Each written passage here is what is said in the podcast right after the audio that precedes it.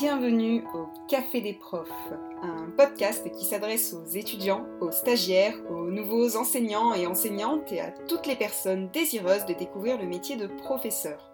Je m'appelle Caroline Peffer, je suis enseignante d'histoire-géographie et de MC dans un collège, autrice de romans et je tiens également la chaîne YouTube Madame Peffer où vous pouvez retrouver des contenus liés à mon métier.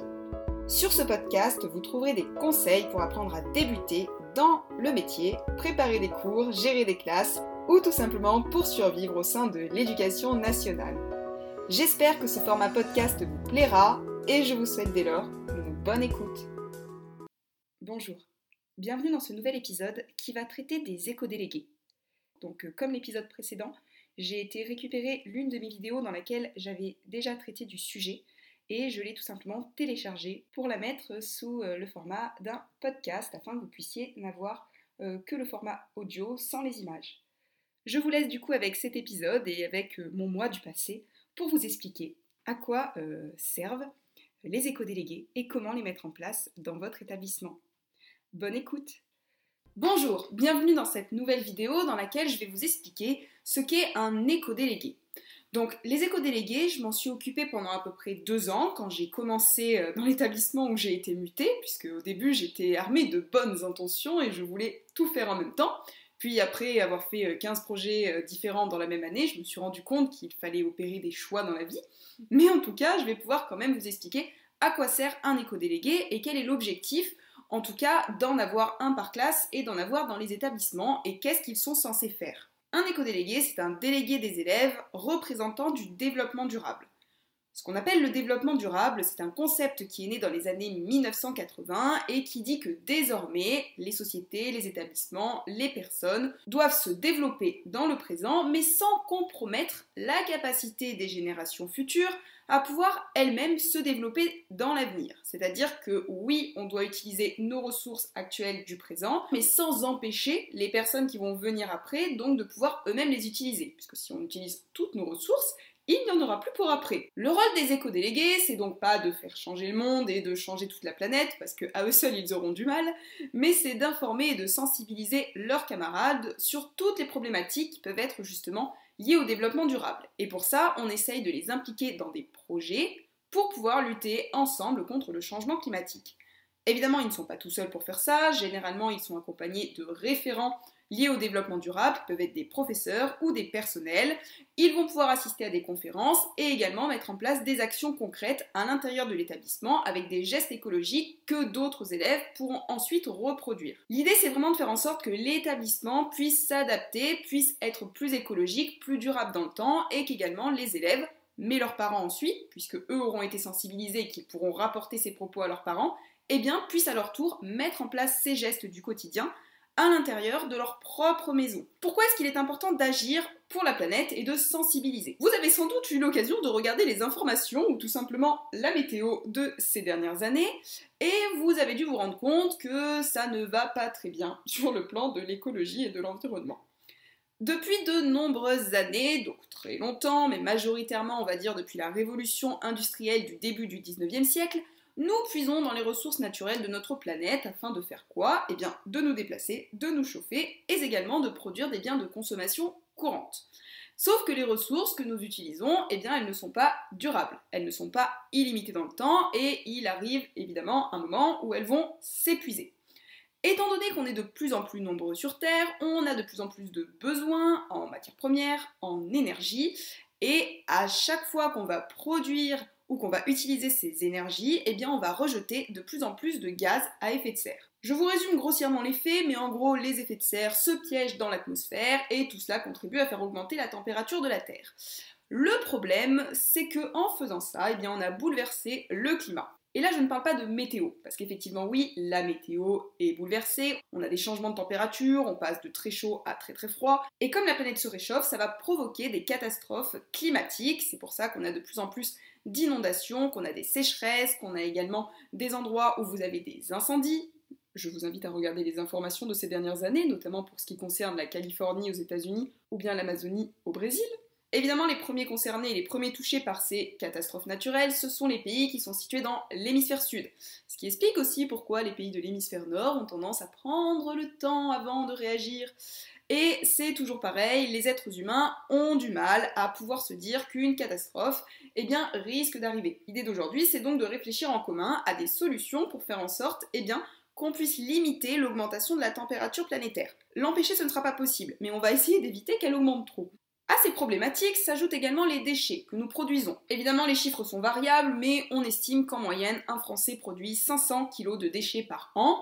Donc multiplié par le nombre de Français, multiplié par le nombre d'habitants sur Terre, puisqu'on est un peu plus de 7 milliards, je vous laisse imaginer ce que cela représente. Et le problème, c'est que ces déchets, on n'a pas 36 façons de les écouler. Soit on les recycle pour une infime partie, soit on les enfouit dans la terre où ils vont aller polluer le sol, ou alors on va les incinérer et ça va contribuer à l'augmentation de la température de la terre. En gros, c'est pas génial. Vous l'aurez compris, notre mode de consommation actuel n'est donc pas durable, mais en plus de ne pas être durable, il est également néfaste pour l'environnement. En gros, nous les êtres humains, on est en train de s'autodétruire. Mais bon, ça, ça fait très longtemps, donc c'est pas comme si c'était une surprise. L'idée des éco-délégués, c'est qu'ils puissent être donc des relais de ces informations et de sensibilisation, mais qu'ils puissent également proposer à leur échelle des actions concrètes à mettre en place afin de lutter contre le changement climatique. Évidemment, encore une fois, à eux seuls, ils ne peuvent pas changer le monde, mais c'est déjà à notre propre échelle, à notre propre mesure, qu'est-ce qu'on peut proposer et qu'est-ce qu'on peut faire. Je vous disais, ceux qui s'occupent des éco-délégués, ce sont généralement des référents, donc un groupe de personnes motivées, qui travaillent avec eux afin de mettre en place ces actions concrètes. Les collèges et les lycées qui sont engagés dans cette démarche, ils peuvent obtenir un label qu'on appelle le label E3D qui comporte trois niveaux d'engagement et qui permettent de montrer eh si l'établissement est engagé dans une démarche écologique. Au début, la première chose qu'on va faire, c'est réaliser un état des lieux. Donc, qu'est-ce qui se fait déjà dans l'établissement et qu'est-ce qui pourrait être fait? Et on va découper ça en plusieurs catégories. On va s'intéresser à l'alimentation, on va s'intéresser à l'énergie, à l'eau, au déplacement également des élèves, comment est-ce qu'ils viennent pour la majorité, également à tout ce qui concerne les déchets, puisqu'un établissement scolaire produit quand même beaucoup de déchets à la cantine ou également au niveau du papier, et tout ce qui concerne également la biodiversité, c'est-à-dire les plantes, les animaux. Une fois qu'on a fait ça, on essaie de réfléchir ensemble à quel type d'action on pourrait proposer en fonction de ces catégories.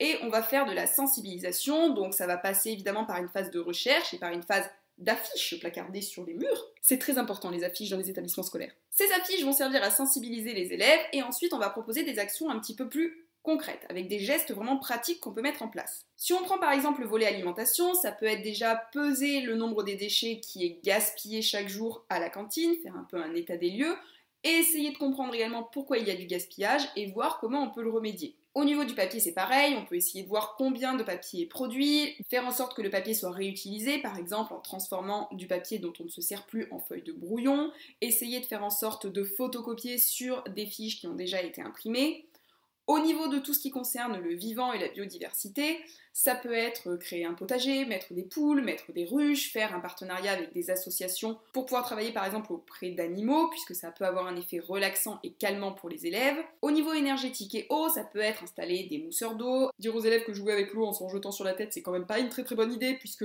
l'eau c'est quand même une ressource qu'il faut préserver. Au niveau de l'énergie, ça peut être éteindre les lumières, éteindre les radiateurs quand on ouvre la fenêtre l'hiver, ou débrancher les tablettes qui sont en permanence branchées à l'intérieur des établissements scolaires et qui ne servent absolument à rien. Bref, il y a donc plein de possibilités et de choses qui peuvent être mises en place. Mais pour cela, évidemment, il faut être plusieurs. Parce que il s'agit de travailler en commun afin d'améliorer la vie de l'établissement, et si vous êtes seul, même avec un groupe armé de bonnes intentions, vous n'irez pas très loin. Dans mon établissement scolaire, on a réalisé plusieurs choses, donc déjà ce fameux état des lieux, afin de prendre en compte qu'est-ce qui se faisait déjà dans l'établissement et qu'est-ce qu'on pourrait faire, afin justement de l'améliorer. On a fait les fameuses affiches de sensibilisation, on en a beaucoup parlé également en EMC ou en géographie. On a une opération qui s'appelle Mon Collège Propre qui consiste à ce qu'il y ait une classe par semaine qui réalise un nettoyage de la cour, donc les élèves ramassent les déchets. Généralement, ils font une petite compétition pour savoir quelle classe va ramasser le plus de déchets, puisque c'est ensuite pesé et affiché, donc ils sont super contents quand ils ramassent plein de papier. On a fait en sorte qu'il y ait un éco-délégué par classe, même si maintenant c'est devenu obligatoire, mais au départ, quand j'ai commencé, ce n'était pas obligé. On a mis en place des bacs de tri de papier à l'intérieur des classes pour que les élèves puissent bien distinguer la poubelle ménagère des poubelles de tri sélectif du papier. Et on a essayé de former le personnel, même si ça a pris un petit peu de temps, afin que le papier, une fois qu'il soit récupéré dans les classes, il puisse être jeté dans la bonne poubelle. Puisque si vous le jetez ensuite dans la mauvaise poubelle, ça n'aura aucun intérêt. On a également mis en place un composteur à l'arrière des cuisines et désormais on a des bacs de tri sélectif à la cantine, ce qui permet de faire en sorte que les élèves eh bien, trient euh, les différentes parties de leur plateau, donc entre les déchets recyclables, les déchets biodégradables et les déchets qui vont ensuite euh, être malheureusement eh bien, incinérés ou enfouis parce qu'on ne sait pas quoi en faire, puisque ce sont les déchets ménagers, en gros ceux qui vont continuer à polluer la planète. D'ailleurs, petite parenthèse, mais figurez-vous que chez nous, je ne sais pas si c'est le cas dans tous les établissements, mais nos déchets biodégradables, eh bien, ils sont envoyés dans un centre où il y a des lombriques. Les lombriques, ce sont des espèces de petits vers qui mangent les déchets et qui peuvent manger jusqu'à 10 kg de déchets par jour sans prendre un seul gramme. J'ai quand même trouvé ça très fascinant quand on nous l'a expliqué. Bon, on voulait aussi mettre en place des ruches, des poules, des chèvres, un potager. On n'a pas vraiment eu le temps, mais je sais que dans certains établissements ça se fait. Hein. Vous avez des potagers, vous avez des établissements scolaires où il y a des ruches, où il y a des animaux, où il y a des Vous avez également des fois des partenariats qui sont faits avec des écuries pour pouvoir par exemple donner le pain qui n'est pas mangé. Et on avait aussi pour projet de mettre en place une journée et soirée de sensibilisation auprès des élèves et de leurs parents au zéro déchet. Mais bon, entre-temps, il y a eu une pandémie mondiale. Enfin bon, l'idée n'est pas complètement partie, peut-être qu'on la reprendra un jour. Pour ceux d'ailleurs qui ne connaissent pas le zéro déchet, eh bien, le zéro déchet, c'est de partir de l'idée qu'on peut fabriquer certaines choses afin de produire le moins de déchets possible. Puisque, je le rappelle, le meilleur déchet, c'est celui qu'on ne produit pas. Je vous invite donc à aller regarder cette ancienne vidéo que j'avais faite sur la question, et vous pouvez également aller voir les vidéos où je fabrique des produits zéro déchet. Voilà, ce sont des tutos. En tout cas, ça peut être plusieurs choses concrètes mises en place à l'école. Ça peut être par exemple dire aux élèves, si tu amènes un goûter, ne le mets pas dans des emballages plastiques. Utiliser à la cantine des couverts réutilisables ou recyclables, fabriquer également ses propres produits. Alors après, évidemment, ça, ça peut être des choses qui sont reproduites à la maison. Ça permet comme ça de faire un petit euh, transfert de l'élève aux parents. Alors oui, je sais, je vois déjà venir les commentaires, vous allez me dire, les éco-délégués, ils ne servent absolument à rien. Je vous avoue que j'ai eu également ce moment où je me suis dit, hum, je fais des affiches toute la journée, je récolte des gommettes, mais concrètement, j'ai changé quoi à la planète? Donc, dans les faits, effectivement, nous n'avons pas complètement fait changer les choses. Pour autant, si on commence à se dire, eh ben écoutez, on ne fait absolument rien, comme ça c'est sûr, on part à la catastrophe, on va pas vraiment avancer les choses. L'idée, c'est pas forcément de se dire que les éco-délégués, ça va changer le monde. L'idée, c'est surtout de sensibiliser, de mettre en place des actions à notre échelle, à notre mesure. On est bien évidemment conscient que cela ne va pas changer les choses de manière radicale, que les États doivent s'adapter, que les industriels doivent s'adapter. Mais pour autant, il s'agit vraiment que chacun puisse participer à la lutte contre le changement climatique à son propre échelle. Donc, si vous êtes un éco-délégué ou que vous avez envie de vous engager comme éco-délégué, eh ben, venez, faites-le, c'est super intéressant, vous allez voir. Et pour terminer, petite histoire qui peut être intéressante et qui est racontée par un monsieur qui s'appelle Pierre Rabhi, qui est un philosophe qui a repris une légende amérindienne dans lequel il explique que justement, chacun peut faire sa part pour contribuer et pour pouvoir améliorer et sauver l'environnement. Un jour, il y eut un immense incendie de forêt.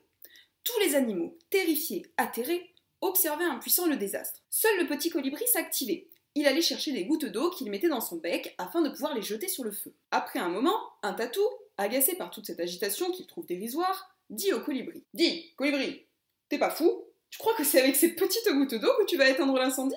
Et le colibri lui répondit Je sais, mais je fais ma part. Voilà, je vous remercie pour votre écoute et puis je vous dis à très bientôt pour de prochains enregistrements. Merci pour votre écoute. Si vous avez apprécié cet épisode, n'hésitez pas à vous abonner, à mettre des étoiles ou des commentaires, ou tout simplement à venir me parler sur mon compte Instagram. Je vous souhaite une très belle semaine et vous dis à très bientôt